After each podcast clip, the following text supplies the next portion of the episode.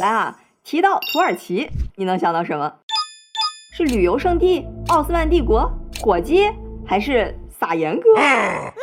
不过我跟你说啊，土耳其最奇葩的地方是它的经济。二零二二年，土耳其的通货膨胀率突然开始飙升到超过百分之八十，土耳其里拉一年之内跌了一半，这听着挺惨吧？可是人家二零二二年哈 GDP 逆势增长了百分之五点六，整个股市更是翻了三倍。更奇葩的是哈，他的总统老先生整天怼天怼地怼利率，说利率就是恶魔，我们要相信真主阿拉。一个拥有八千五百万人口的大国，GDP 排名世界前二十，竟然跟主流经济学对着干。特朗普都已经说要摧毁土耳其经济了，但是他啊毫不含糊，还正面硬刚。这一切到底是怎么回事呢？哎，咱们快来跟小林一起了解一下这个奇葩的土耳其经济。首先啊，咱们先非常快速的了解一下土耳其经济的背景。其实早期吧，土耳其一直都比较封闭，就自己慢慢悠悠发展自己的。可是二战之后呢，就眼瞅着北边的欧洲抱团取暖，发展的是如火如荼，土耳其心里也痒痒啊，三番五次要申请加入欧盟的前身，并且还把自己的国门大敞开，允许西方资本到土耳其来进行投资。结果一下放太开，没把持住，土耳其政府就欠了一屁股外债，只能出下策，就是不停的印钱，然后换成美元去还债。再加上啊八十年代两次石油危机的冲击，就让土耳其这个通胀居高不下，好几次都冲到了百分之一百二十以上。你别看咱们短短几句说土耳其的历史哈，已经点到了土耳其经济的两大核心问题，就是外债和通胀。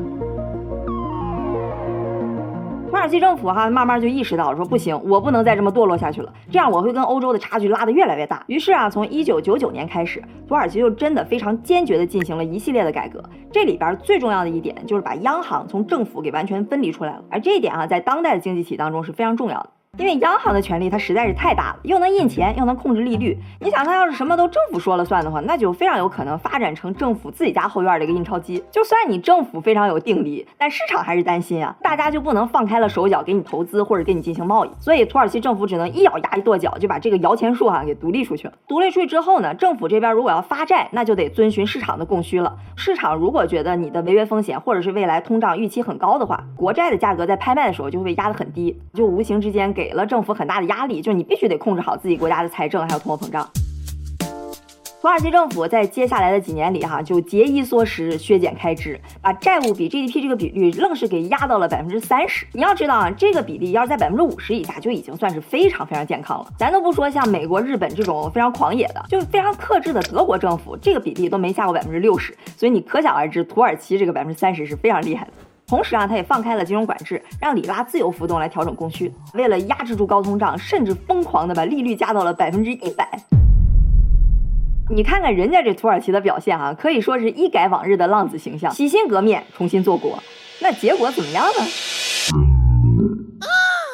土耳其里拉在八个月内疯狂缩水了一半多，啊，其实还好了，这个只是汇率放开之后短暂的一个阵痛期。土耳其里拉确实崩了一下，但就控制住了，通胀也非常迅猛的就被按下来了。你想，那可是百分之一百的利率啊！你别说通货膨胀了，谁膨胀我都能给你摁瘪了。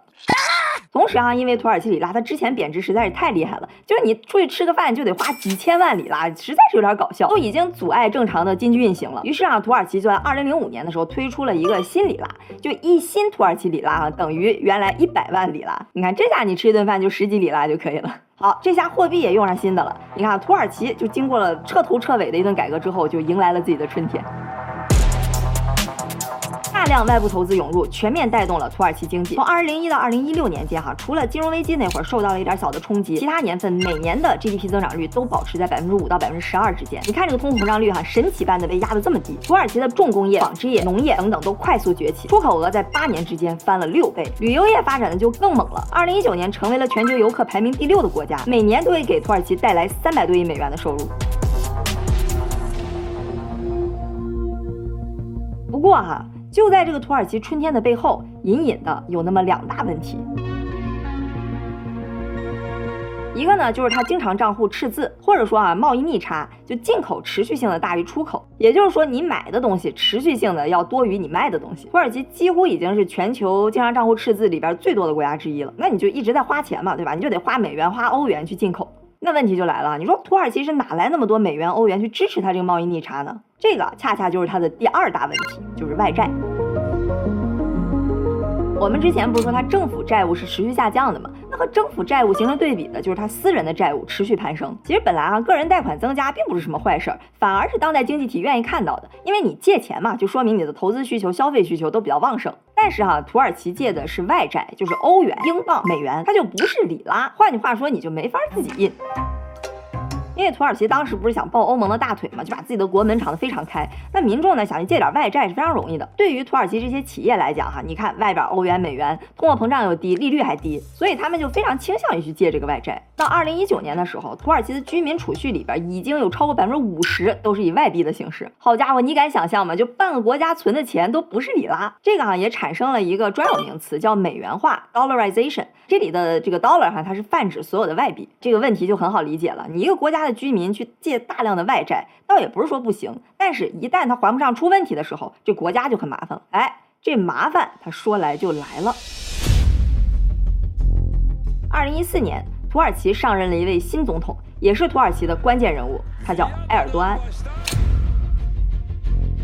其实哈，他从二零零三年开始就已经是土耳其的总理了。这土耳其的繁荣呢，也跟他有不小的关系，所以他的呼声是非常高的。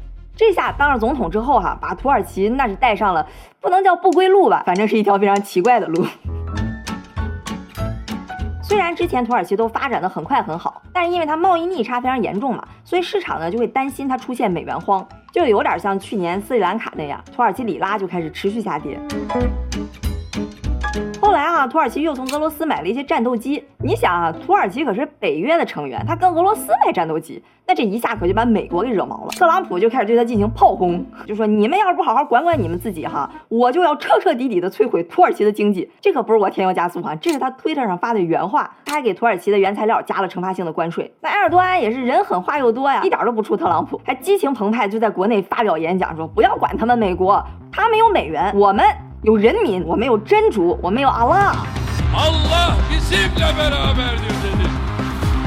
是不是还挺燃的？燃归燃啊，可市场是真的吓尿了。本来就担心土耳其这边的美元荒，好，你跟美国还掐起来了。看着这架势，国际资本就一窝蜂的全吓跑了。二零一八到二零一九一年之间，外国的资本撤了将近一半，土耳其里拉更是一泻千里。你别忘了啊，咱刚刚说土耳其民间是借了大量的外债，外资要是一夜之间全撤光的话，那土耳其这边个人和公司很可能资金链就有要断。而且啊，随着里拉的快速贬值，土耳其这边已经几乎消失快十年的通货膨胀也又开始抬头了。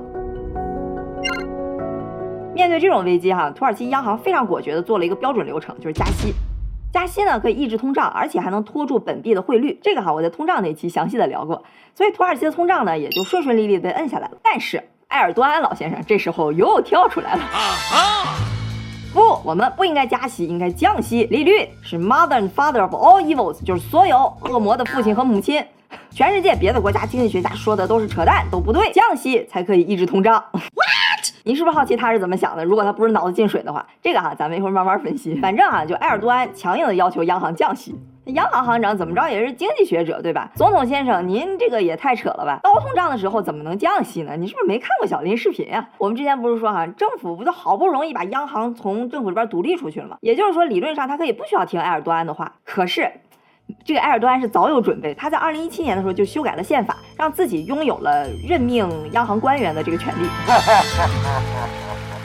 你就说降不降吧，嗯，不降是吧？那央行行长你也别做，咵，二零一九年把央行行长给开了，然后换上来个听话的，好，立刻降息。那你想市场看到一个如此奇怪的总统就更慌了，疯狂撤离，里拉又开始迅速下跌。这个新行长呢看里拉实在是止不住了，就又开始加息，结果又被开了。又新上来一个，没过两天也不得不加息，结果又被开了。就这样哈，堂堂的土耳其央行行长啊，两年之内被开了仨。再新上来一个，那可老实了，对吧？你说降，那咱就降。这也意味着哈，就土耳其好不容易建立起来的央行独立的这个机制已经被埃尔多安给打破了。就连土耳其的前总理，也就是埃尔多安原来的二把手哈，都公开说说埃尔多安不懂经济，他身边的人也都不懂经济，他就像从另一个宇宙来的一样。你看，是不是骂人骂的还挺文明的？好，那我们来看看这个埃尔多安老先生他是怎么想的哈。当然，我不可能知道他具体真实是怎么想的，我只能通过他的一些演讲啊、采访或者公开的一些资料来看到一些依据。其实啊，它是有自己一套非常完整的逻辑链条。你们不是要讲经济学吗？来，我给你们讲一讲我的经济学。你看哈，降息就可以带动需求和投资的增长呗？那那需求跟投资增长了，不就可以带动商品的增加吗？商品供给的增加，如果它高于需求的增加，哎。那价格不就降下来了吗？这样既控制住了通胀，还保住了增长。哇哦！其实他说这些吧，你也不能说完全没有道理。只是啊，就是一般经验表明，低利率带来的负面效果要远远大于他说的这些正面效果。低利率会导致经济过热，需求增加的效果会更明显，它就会导致更高的通货膨胀。这么秃噜秃噜，你可能有点懵哈。来，我来给你举一个不一定很恰当的比喻，这就好比哈，有一个滑得很快的小车，你想让它停下来，那正常人肯定觉得你应该拉它，对吧？但埃尔多安说了，说不。你不应该拉它，你应该推它，因为当你推它的时候，它会滑得更快，这样就会产生更大的空气阻力和摩擦力。当这两个力大于你的推力的时候，它的速度就会慢下来。所以说，如果你想让它慢下来，你不应该拉它，而应该推它。嗯，当然，经济学肯定不会像物理那么绝对。我就举个例子哈，让大家可以直观的感受一下这个比喻。这么一听，你是不是就觉得这个人肯定一点常识也没有？其实就是经济学界看埃尔多安也是这么个感觉。要是按照埃尔多安的理论，就是经济过热的时候你降息，刺激经济你也降息。这个哈，你别说，还真的就是埃尔多安的目标。就我不管通胀是多少，我就是要把利率降到零。那他为什么想把利率非要降到零呢？哎，其实是因为他的宗教信仰。土耳其呢是一个伊斯兰大国。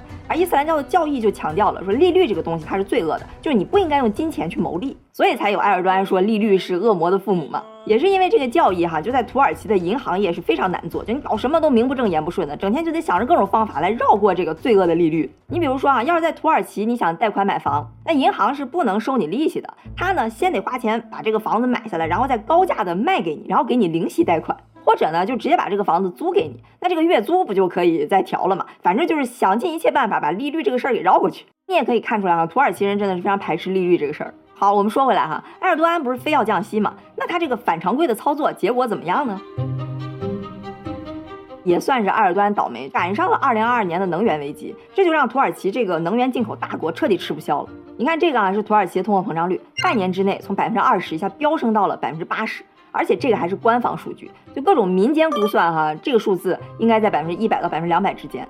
外资就又恐慌性的撤离，里拉就又一年之内跌了一半。土耳其本国人呢，他手里的钱要是能换成外币，那赶紧换，换不成呢就难了。你想要是存银行，利率那么低，通胀那么高，那谁还去存银行啊？所以呢，大家拿着钱就去开始消费、囤货、买房子、买股票。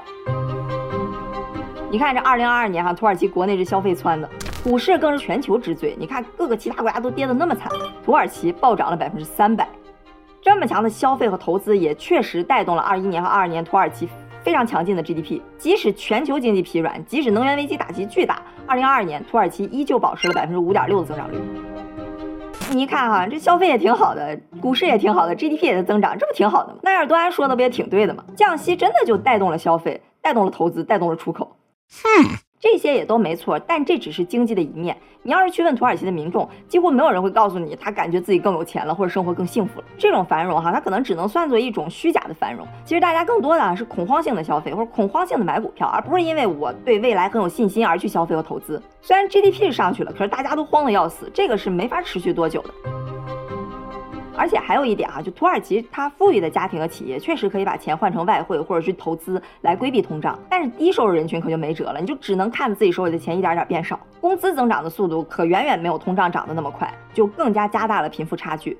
现在啊，土耳其有将近一半的人其实都拿着最低工资，而且啊，你看这个是土耳其的人口结构图，四十五岁以下那是多么的雄厚，这个结构图你要让这些老龄化国家看着那是多么的理想。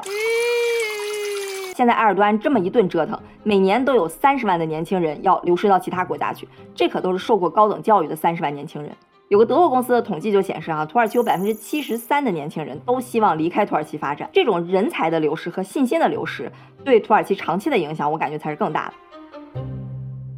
面对这么严重的通胀，怨声载道，埃尔多安他可不光是就在那坐以待毙的。其实他除了非要降息之外，整体的策略都还是挺清晰的。他知道现在土耳其最严重的问题其实是资本外流，我要再不采取措施，那土耳其人都换成外汇了，那还了得，对吧？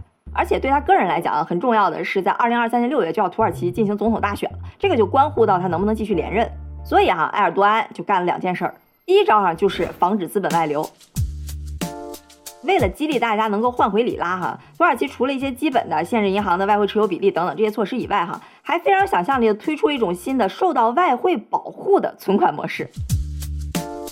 这是什么意思呢？就对于那些手里有美元的人哈，如果你把美元换成里拉，那即使在汇率上之后你亏了，就比如说里拉暴跌，你亏多少，银行给你补多少。换句话说哈，就是银行替你承担了汇率风险。这是不是听着还挺有创意的？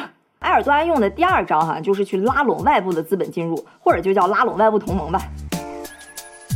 其实你看，土耳其为什么去年通胀那么厉害？包括一直以来哈都是贸易逆差，很主要一个原因就是因为它是一个巨大的能源进口国，它其实也是不太走运。你看它这个地理位置哈，北边是俄罗斯，南边是中东，全都是化石能源富的流油。可偏偏就这土耳其就没什么化石能源，它百分之九十能源都得靠进口。埃尔多安这回哈也是意识到了能源的重要性，一改往日那个怼天怼地的性格，开始跟这些能源大国搞好关系了。虽说哈他是北约的成员，但他就反对西方制裁俄罗斯，还积极的跟俄罗斯进行贸易。就俄乌战争之后，他跟俄罗斯之间的贸易反倒比战前还多了，也成功的从俄罗斯那拉到了九十一亿美元哈来建自己的新核电站。另外哈，埃尔多安还一下子跟阿联酋称兄道弟了。你要知道啊，埃尔多安在二零一六年他经历了一场非常大的军事政变，而这个政变背后的一大金主就是阿联酋，所以埃尔多安跟阿联酋那是水火不相容的。哎。这时候可以不计前嫌了，两边还签了一个四十九亿美元的互换协议。还有就是埃及总统塞西，之前哈埃尔多安还骂人家是杀人犯，骂人家野蛮，这回哈趁着世界杯，哎，俩人还握上手了。另外啊，土耳其还从他的老朋友卡塔尔那边拿了一百亿美元的贷款，从沙特那儿拿了五十亿美元。这才短短一年，埃尔多安就跟之前他看不上那些国家都成好哥们儿，也拉来了几百亿美元的投资。而且你看这些国家可都是能源大户，那咱以后能源进口不都还指着这些刚结交的新哥们儿吗？我只能说啊，没有永远的敌人，只有永远的利益啊。二零二三年二月六日，土耳其连续遭受了两次高达七点八级的大地震，至少有四万五千人丧生，土耳其政府至少需要花八百亿美元来修复。这个不管是对民众的信心、政府的债务，还有通货膨胀，都将会带来巨大的冲击。至于它到底能不能控制住通货膨胀呢？还是会像委内瑞拉或者阿根廷那样呢？埃尔多安他能不能连任成功呢？我不知道，只能让时间来告诉咱们答案了。